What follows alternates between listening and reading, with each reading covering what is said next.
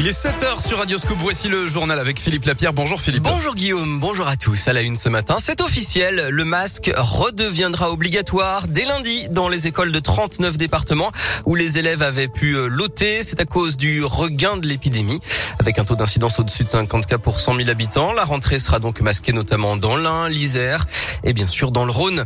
On ne peut plus continuer comme ça, c'est le cri d'alerte des salariés de l'établissement français du sang. Ils sont en grève cette semaine à l'appel de plusieurs syndicats. Déjà mobilisés l'an dernier, ils s'estiment oubliés par le Ségur de la Santé.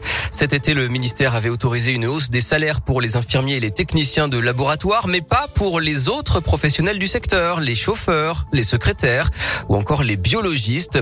Insuffisant et inacceptable donc pour Annick Vanzal, déléguée régionale force ouvrière à l'EFS.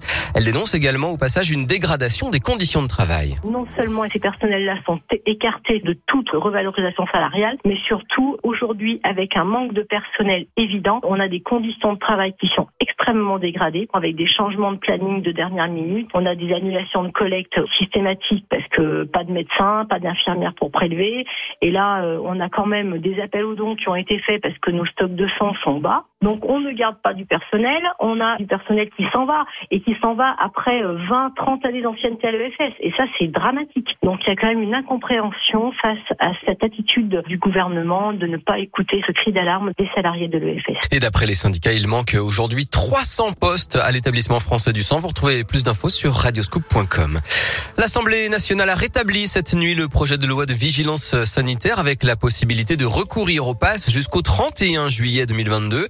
Les sénateurs qui l'avaient ramené au 28 février doivent à nouveau plancher sur le texte aujourd'hui, puis l'Assemblée aura le dernier mot demain lors d'une lecture cette fois définitive.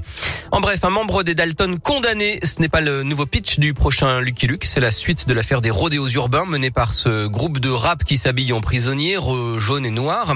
La justice vient donc de condamner un jeune originaire de Bron, âgé de 19 ans, qui avait été interpellé vendredi d'après le progrès. Huit mois de prison avec sursis. Soupçon de traite d'êtres humains en Isère. 20 personnes doivent être renvoyées devant le tribunal de Lyon en décembre d'après une enquête dévoilée aujourd'hui par le Dauphiné libéré. Ce réseau exploitait des clandestins vietnamiens après leur avoir procuré de faux titres de séjour. Et puis après la limitation de la déforestation et des émissions de méthane, nouvelle avancée à la COP26 de Glasgow en Écosse. 190 pays et organisations s'engagent à éliminer progressivement les centrales à charbon. L'Olympique lyonnais a une victoire de la qualification. Quatrième journée de Ligue Europa ce soir. Lyon retrouve le Sparta Prague et les Lyonnais seront mathématiquement qualifiés en cas de succès. Coup d'envoi à Dessine à 18h45.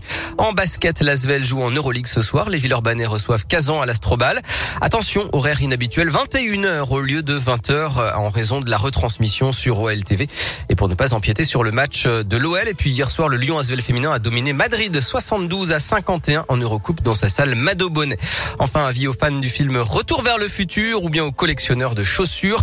La ah réédition de la mythique paire de baskets de Marty McFly doit être vendue aux enchères ce soir à 18h à la maison à à Lyon. Vous savez, les baskets qui se lassent euh, toutes seules. Bon, alors celles-ci, évidemment, faut les scratcher soi-même. Hein. Il n'y en a que 1500 dans le monde. Il y a aussi, lors de cette vente aux enchères, plus d'une centaine d'œuvres euh, liées aux arts urbains.